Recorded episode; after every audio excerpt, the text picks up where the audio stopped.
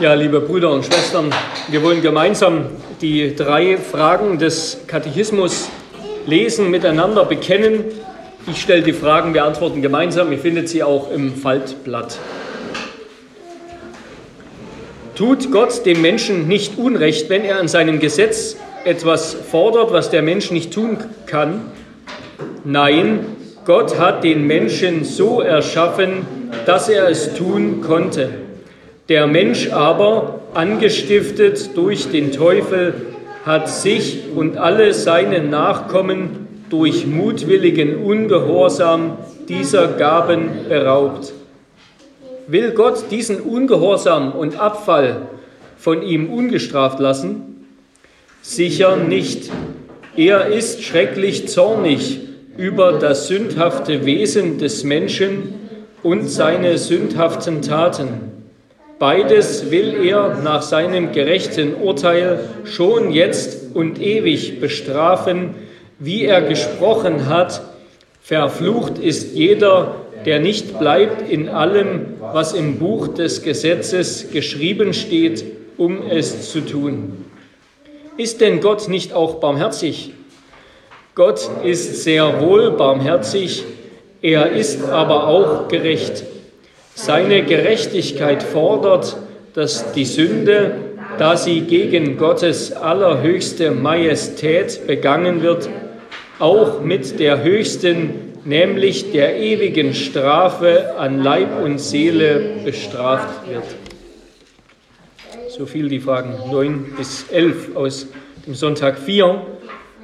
Wir wollen davon, darüber nachdenken unter der Überschrift von Gottes Urteil über das Elend der Sünde. Wir haben bereits zweimal, zwei Sonntage über die Sünde, über das Elend gehört, nämlich zum einen, wie durch das Gesetz, wie wir durch das Gesetz die Sünde erkennen und zum anderen, wie die Sünde den Menschen ursprünglich sozusagen befallen hat und wie sie seither totale Kontrolle über ihn ausübt. Also das erste war, wie wir die Sünde erkennen.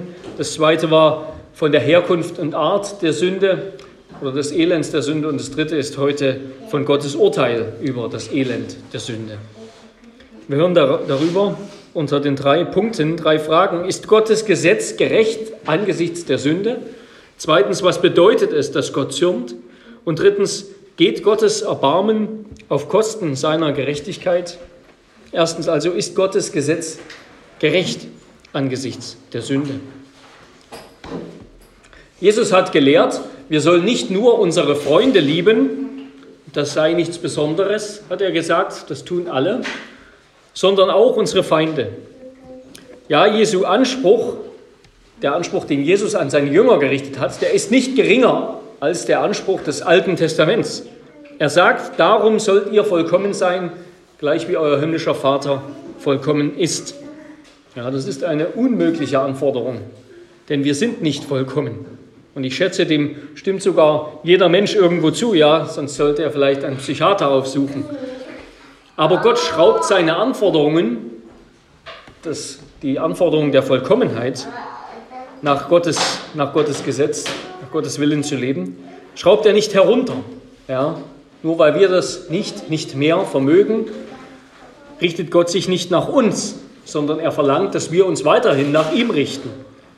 Und jetzt könnte man doch sagen, und nimmt der Katechismus sozusagen diesen Vorwurf vorweg, ja, das ist doch unfair. Das ist doch unfair, etwas zu fordern, was wir ohnehin nicht vermögen. Was ist die Antwort darauf? Nein, das ist nicht unfair. Das ist ganz und gar fair.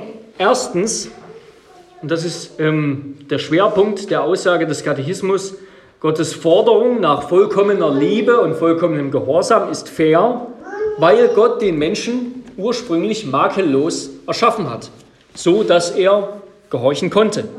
Ja, Im Stand der Unversehrtheit, also vor dem Sündenfall, da hätte der Mensch, so bekennen wir das in unserem Glaubensbekenntnis Artikel 14, da hätte der Mensch mit seinem eigenen Willen in allen Dingen dem göttlichen Willen folgen können. Er konnte mit seinem eigenen Willen in allen Dingen dem göttlichen Willen folgen. Er war von Gott heilig und gerecht erschaffen, haben wir in Frage 6 schon gehört. Sehr gut, wie Gott selber sagt am Ende der Schöpfung, sodass er Gottes Gesetz zu 100 Prozent halten konnte. Ja, Adam war sozusagen der Beste seiner Art. Er war sehr gut gemacht. Jetzt mal abgesehen von Jesus Christus. Ähm, er war so geschaffen, dass er Gottes Willen halten konnte. Außerdem hatte er ungebrochene Gemeinschaft mit Gott. Ja, er wusste, dass Gott es gut mit ihm meint. Gott hat ihn umgeben mit Zeichen seiner Fürsorge und Liebe. Adam wusste, dass Gott nur das Beste für ihn im Sinn hat.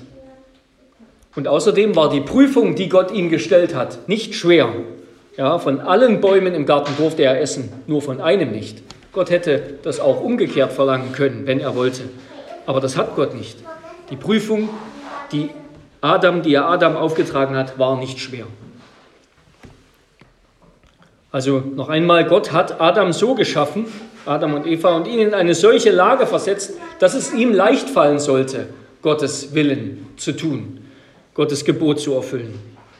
Und es ist erst seitdem Adam gesündigt hat, seit Adams mutwilligem Ungehorsam, wie sich der Katechismus ausdrückt, im Grunde eine kurze, ganz kurze Definition von Sünde, ja, mutwilliger Ungehorsam gegen Gott. Seit diesem Ungehorsam, dass Menschen, wenn sie wählen, konstant und intuitiv das Böse wählen, ja, seitdem. Adams Entscheidung, Adams erste Entscheidung ist sozusagen zur Dauerschleife geworden, ja, zum Programm, das seither abläuft aus der Freiheit, die Sünde wählen zu können, ist ein innerer Zwang geworden, sie nicht mehr abwählen zu können. Denn wir sind getrennt von Gott, der Quelle alles Guten und alles Lebens. Also der erste Grund, weswegen Gottes Forderung nach vollkommener Liebe und Gehorsam fair ist, ist, dass Gott den Menschen makellos erschaffen hat. Wir können aber noch weitere Gründe hinzufügen. Zweitens, Gottes Forderung nach vollkommener Liebe und Gehorsam ist außerdem fair, weil Gott gerecht, fair und unparteilich ist. Herr Paulus führt diese gleiche Diskussion, die unser Katechismus führt, in Römer 1 bis 3. Es tobt seit Adams Sünde, seit der Sünde in der Welt ein Rechtsstreit, ein Streit zwischen Gott und Mensch. Und zwar darüber, ob Gott gerecht ist, wenn er den Menschen bestraft oder ob der Mensch gerecht ist, wenn er sich von ihm abwendet. Und Paulus tritt als Zeuge auf, natürlich auch die Propheten zum Beispiel im Alten Testament, sie treten als Zeugen und Anwälte auf der Seite Gottes auf und weisen nach, dass der Mensch im Unrecht ist und Gott im Recht. Gott ist im Recht, wenn er den Menschen bestraft und der Mensch ist in seiner Schuld hoffnungslos verloren. Das ist genau das Thema von Frage 9. Paulus führt dann aus, in Römer, Römer 2, Gottes Gericht, das ergeht immer der Wahrheit entsprechend. Gott spricht immer die Wahrheit, er urteilt immer der Wahrheit entsprechend. Gott ist außerdem kein harter Richter, sondern er ist voller Güte, Geduld und Langmut. Römer 2, Vers 4. Gott vergilt jedem nach seinem Werk. Gott gibt immer genau das gerechte Maß an Lohn oder Strafe. Wer Gutes getan hat, wird Gutes empfangen. Wer Böses getan hat, wird Böses empfangen. Römer 2, 6 bis 8. Und bei Gott gibt es kein Ansehen der Person. Ja? Der Jude, sagt Paulus, der hat nicht deshalb an sich einen Vorteil, weil er ein Jude ist, sondern wenn der Heide Gottes Willen tut und glaubt, dann gilt er als ein wahrer Jude. Ja, also Gott ist ein fairer, gerechter, unparteilicher Richter. Gott wird nicht den Menschen irgendwie ungerecht bestrafen. Er sucht niemals den Schaden des Menschen, sondern immer sein Leben in Übereinstimmung mit seinem heiligen und gerechten Charakter. Und deshalb folgt Paulus dann schlussendlich dem Urteil von David in Römer 3, Vers 4, Gott ist wahrhaftig und alle Menschen sind Lügner. Ja. Gott, ist, Gott sagt die Wahrheit, wenn er den Menschen verurteilt. Der Mensch ist der Lügner und Sünder, der sich von Gott abgewandt hat. Also das war der zweite Grund. Erstens, Gott hat den Menschen makellos erschaffen. Deshalb ist seine Forderung nach vollkommenem Gehorsam, vollkommener Liebe gerecht und fair. Zweitens, Gott selbst ist immer gerecht, fair und unparteilich in seinem Gericht. Und drittens, Gottes Forderung nach vollkommener Liebe und Gehorsam ist fair, weil alle Menschen in ihrem Herzen wissen, was gut und falsch ist, sich aber trotzdem willentlich von Gott abwenden. Ja, es ist dem Menschen ins Herz geschrieben, dass er Geschöpf ist und nicht Schöpfer. Er weiß, dass er Gott anbeten müsste, sagt Paulus. Der Mensch kennt den Willen Gottes und weiß, dass Gottes Urteil der Wahrheit entspricht. Das heißt, er schreibt in Römer 1, Vers 32, Sie wissen, die Menschen, und damit meinte alle, auch die Heiden, sie wissen, dass nach Gottes Recht den Tod verdienen, die solches tun. Vorher hat er eine ganze Liste von Sünden aufgezählt. Aber sie tun es nicht nur selbst, sondern haben auch Gefallen an denen, die es tun. Ja, er sagt sogar, die Heiden kennen Gottes Willen in Grundzügen. In ihrem Herzen ist noch etwas von, der Recht, von dem Recht und der Wahrheit Gottes. Aber obwohl dem Menschen ein unzerstörbares Empfinden für die Gottheit gleichsam eingemeißelt ist, wie Calvin sich ausdrückt, so unterdrückt und zerstört und verderbt der Mensch diese Erkenntnis Gottes in seinem Herzen. Er missachtet Gottes Offenbarung. Er bildet sich einen Gott nach seinen eigenen Vorstellungen, wie er seiner Meinung nach sein müsste. Und das ist bis heute so. Ja, bis heute spannen Menschen immer wieder Jesus vor den Karren ihrer eigenen Ideen und Ideologien. Jesus muss irgendwie immer wieder dafür herhalten. Ihn kann man als Zeugen für alles Mögliche oder gebraucht man als Zeugen für alles Mögliche. Also noch einmal, jeder Mensch kennt Gott und weiß um seine Ordnungen, weiß, dass Gott im Recht ist. Also, wir haben bewiesen, dass Gottes Forderung nach vollkommener Liebe und Gehorsam fair ist, denn er hat uns makellos erschaffen.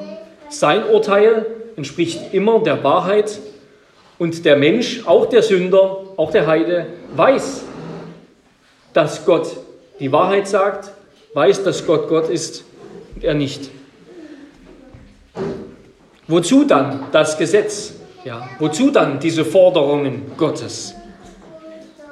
Durch das Gesetz, auch das Naturrecht, aber erst recht das mosaische Gesetz, kommt Erkenntnis der Sünde, sagt Paulus, auf dass jeder Mund gestopft werde und alle Welt vor Gott schuldig sei. Gott hat dazu besonders das Gesetz unter Mose gegeben, damit wir erkennen, dass wir vor Gott schuldig sind. Damit wir uns vor Gott nicht rühmen können. Was an Gutem im Menschen und der Welt noch übrig ist, das dient dazu, ihm jede Entschuldigung zu nehmen.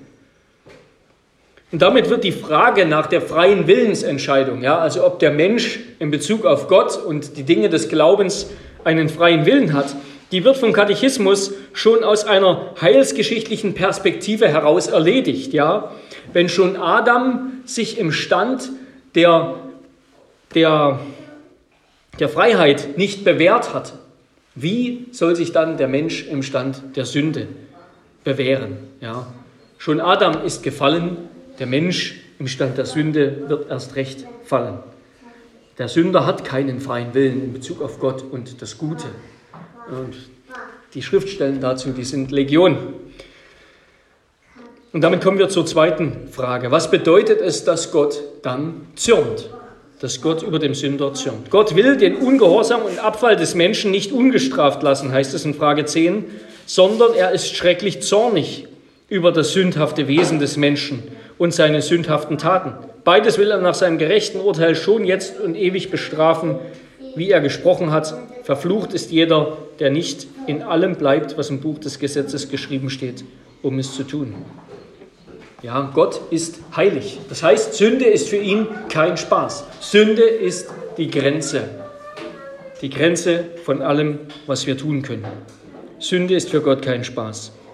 Und dabei sollen wir verstehen, Gottes Zorn, Gottes heiliger Zorn, ist nicht an sich eine Eigenschaft Gottes, so wie seine Liebe, sondern es ist die Antwort Gottes, die Gestalt seiner Gerechtigkeit gegenüber Sünde. Damit ist sein Zorn auch eine Art Eigenschaft, aber es ist im Grunde seine Gerechtigkeit, wie seine Gerechtigkeit auf Sünde antwortet, nämlich im gerechten Zorn, im heiligen Zorn der zur Bestrafung des Sünders und ja, der zur Bestrafung des Sünders führt.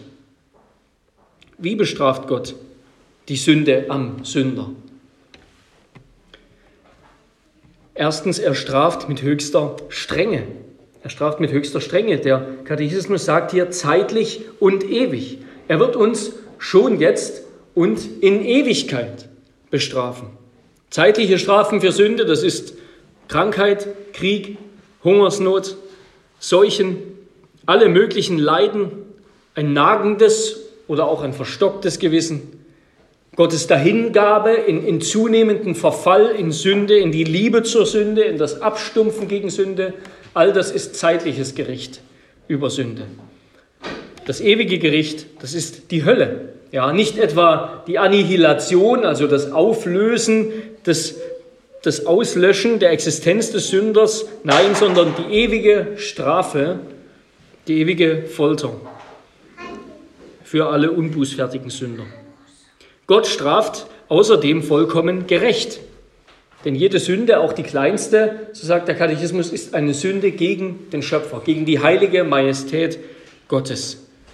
Sie richtet sich gegen Gottes ganzes Gesetz und gegen den ganzen Gott, gegen den ganzen Gott höchstpersönlich. Sünde ist nicht unpersönlich, sondern sie ist immer ein Angriff auf Gott. Ja, der Mensch, der immer in einer Beziehung mit Gott steht, der im Ebenbild Gottes geschaffen ist, der handelt, wenn er sündigt, gegen Gott persönlich. Und zuletzt, Gott straft also mit höchster Strenge, nämlich zeitlich und ewig. Gott straft vollkommen gerecht und Gott straft Sünde mit absoluter Richtigkeit. Gott vergisst nicht, Gott verändert seinen Maßstab nicht, sein, sein, sein, seine Strafe ist gerecht. Und damit noch einmal zur Hölle. Ja, Jesus hat sehr oft über die, Hölle, über die Hölle gesprochen. Ja. Wir hingegen reden tendenziell wenig über die Hölle. Ja. So, wenn wir ein bisschen mehr so nach dem Motto, What would Jesus do? Ja, was würde Jesus tun? Wie würde Jesus reden? Dann würde er ganz bestimmt häufiger über die Hölle reden als Christen heute. Wie nennt Jesus die Hölle? Er nennt sie Verderben, ewige Strafe, sagt, dass es besser nicht besser wäre, nicht geboren zu sein, als dort zu sein, spricht von Verdammnis, von Qualen und Pein ohne die geringste Linderung, von Verlorenheit, von einem ewigen Gefängnis, von einem Ort äußerster Finsternis. Das ist die Hölle. In der Hölle und zuvor beim letzten Gericht werden den Sündern, die bis dahin unbußfertig waren und nicht geglaubt haben, ihnen werden die Augen geöffnet. Sie werden sich sozusagen für immer tot schämen für immer tot schämen, weil der hässliche, abgrundtief böse Charakter der Sünde aufgedeckt wird. Die Hölle wird außerdem ein Ort völliger Hoffnungslosigkeit sein. Ein Ort der gerechten Bestrafung, der gerechten Folter für ewig, für immer. Sie wird für alle, die dort sind, ein ewiger, der ewige Aufenthaltsort sein ein Ort ewiger Bestrafung, aber nicht für alle gleich schmerzhaft. Ja, wer mutwillig wieder besseres Wissen gehandelt hat, wer das Evangelium kannte, es aber abgelehnt hat, der wird mehr bestraft als andere, die nicht so viel wussten. Ja, wie wir das heute früh gehört haben. Wer von der rettenden Arche und der kommenden Flut weiß und es trotzdem nicht und dieses, das trotzdem ausschlägt, der wird mehr bestraft als der, der es nicht wusste. Gott wird dort in der Hölle anwesend sein. Ja, manchmal ist ja so diese Aussage, und in gewisser Weise kann man auch sagen, das stimmt. Ja, die Hölle ist der Ort der Abwesenheit Gottes.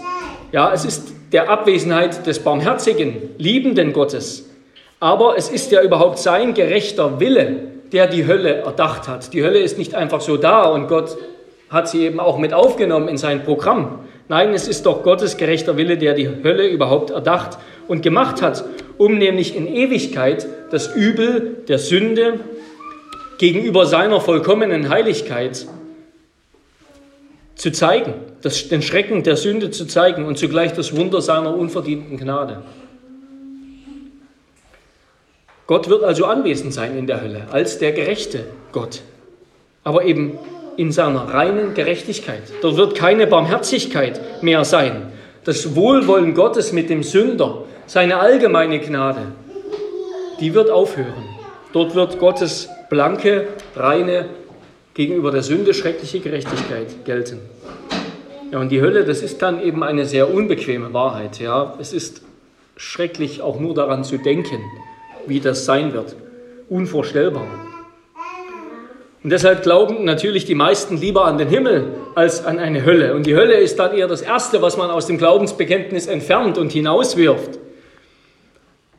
Aber ich denke, das ist inkonsequent, weil doch zugleich jeder Mensch, auch Ungläubige, nach einem gerechten Gott, wenn überhaupt ein Gott, dann ein gerechter Gott.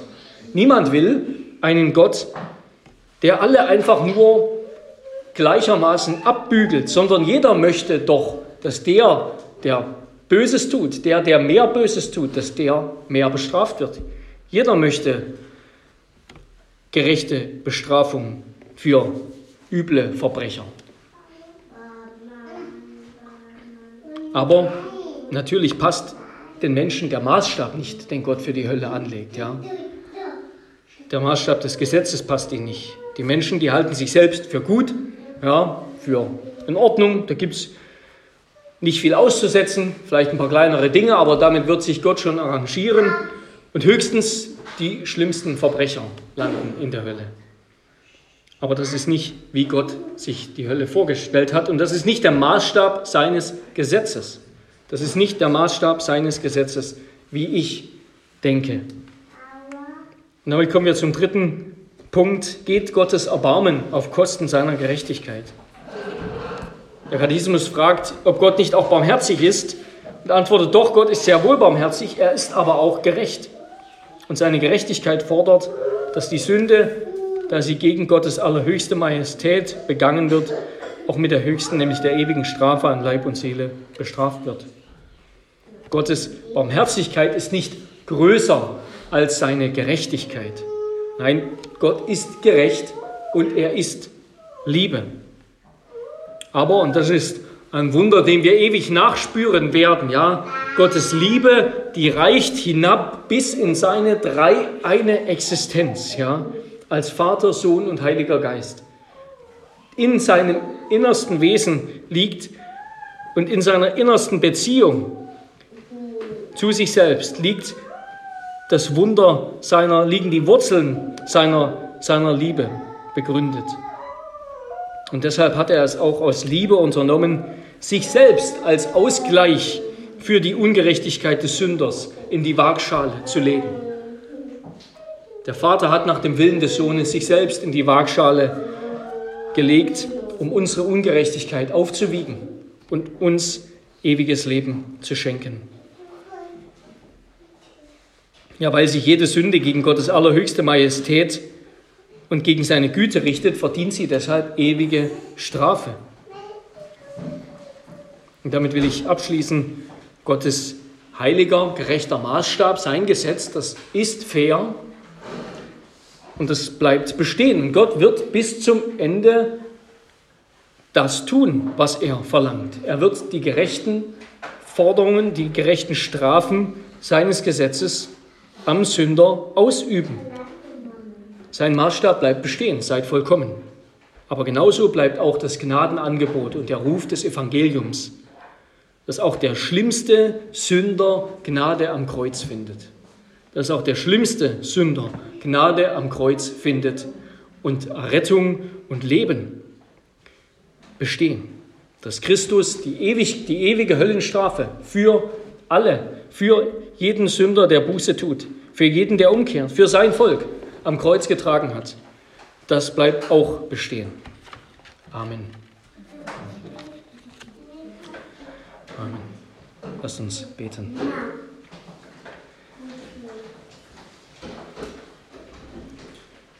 Herr unser Gott, wir danken dir, dass du uns dein Wort mitteilst, dass du uns die Wahrheit sagst und dass du uns auch die Gnade schenkst, die Wahrheit zu erkennen und zu glauben. Herr, bitte mach uns zu mutigen Zeugen des Evangeliums. Herr, dass angesichts der schrecklichen Bestrafung für Sünde, angesichts deiner vollkommenen Gerechtigkeit, wir mit umso und angesichts deiner großen unverdienten Gnade, wir mit umso größerem Eifer hingehen und denen, die dich nicht kennen, sagen, dass du ein großer Gott und ein wunderbarer Retter bist, dass aber auch für jeden, der nicht umkehrt, eine gerechte Strafe bleiben wird. Herr, wir bitten dich, dass viele Menschen in unserem Umfeld, in unseren Familien, Herr, dass sie das Evangelium erkennen. Bitte lass uns Zeugen dieser wunderbaren Botschaft sein dass du ein gerechter, aber eben auch ein wunderbar barmherziger, gnädiger Gott bist. In Jesu Namen. Amen.